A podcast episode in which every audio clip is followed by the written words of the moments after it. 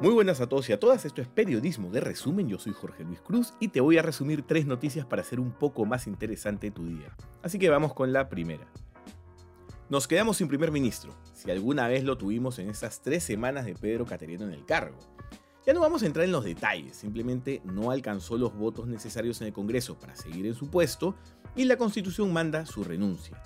Lo que vamos a explicar es la razón que habría detrás de que el Congreso le haya antes de votar, en redes sociales corrió el rumor de que el propio presidente del Congreso, Manuel Merino, le dijo a Pedro Cateriano que el ministro de Educación, Martín Benavides, no tenía el consenso entre las bancadas.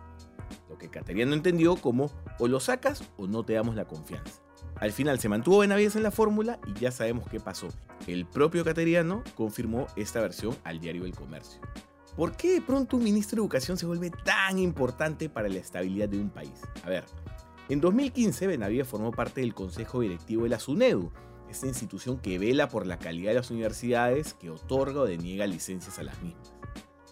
Y en los últimos dos años fue superintendente, la máxima autoridad de esta institución. El tema es delicado. Desde que comenzó el trabajo hace seis años de la SUNEDU, una de cada tres universidades de las 145 que comenzaron el proceso no lograron su licenciamiento, según un informe del diario El Comercio. El tema es que se conoce que hay un lobby de las universidades en el Congreso, en especial de las universidades de baja calidad. Por un lado está la bancada de Podemos, fundada por Pepe Luna, ex congresista y dueño de Telesub, universidad que no obtuvo el licenciamiento por su pésima calidad. Y por otro lado está la bancada de UPP, de Antaurumala, que tuvo como socio político en las elecciones a Virgilio Acuña, quien es dueño de la Universidad de Lambayeque, que corrió la misma suerte que Telesub. Recordemos que hace poco más de un mes, 101 congresistas votaron a favor de investigar el trabajo de la SUNEDU, 30 de los cuales tienen títulos en universidades que han perdido su licencia.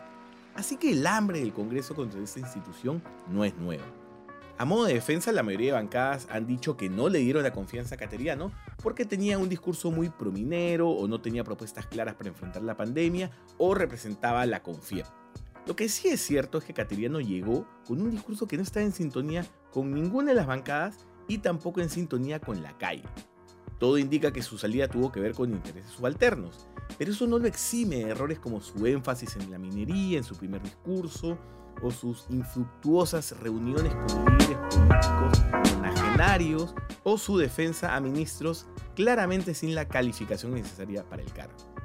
¿Y qué viene ahora? Bueno, la Constitución indica que al ser el último año del Congreso, este ya no puede ser disuelto por el presidente, no importa cuántas veces le denieguen la confianza a cuanto gabinete se le presente.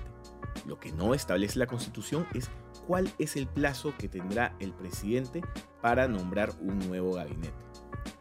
Obviamente tiene que hacerlo lo más rápido posible porque depende de las firmas de los ministros para darle valor a la mayoría de grandes decisiones y políticas del gobierno.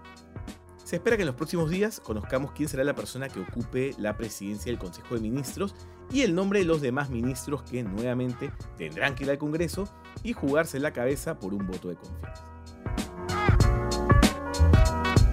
Y ahora vamos con la segunda noticia. Si ayer un tema le robó la atención por un momento al escándalo del Congreso peruano, fue la gran explosión que sacudió Beirut, capital de Libia, un país al norte de África en el Mediterráneo. Hubo muchas teorías y versiones, pero eso es lo último que han dicho las autoridades de ese país hasta el momento. En un almacén portuario se venía almacenando más de 2 toneladas de nitrato de amonio, un compuesto altamente explosivo. No se sabe qué causó el incendio exactamente, pero este a la vez provocó la explosión que ya todos hemos visto en imágenes. El primer ministro libio, Hassan Diab, dijo que es inaceptable que material tan peligroso se haya almacenado por tanto tiempo en un lugar que claramente no ofrecía ninguna seguridad. Los medios internacionales hablan de más de 80 fallecidos, número que probablemente siga aumentando, y de una onda expansiva que afectó a más de la mitad de Beirut, una ciudad con un millón de habitantes.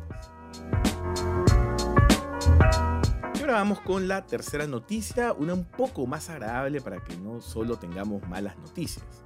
Disney anunció que su canal de streaming, Disney Plus, llegará a América Latina en noviembre de este año.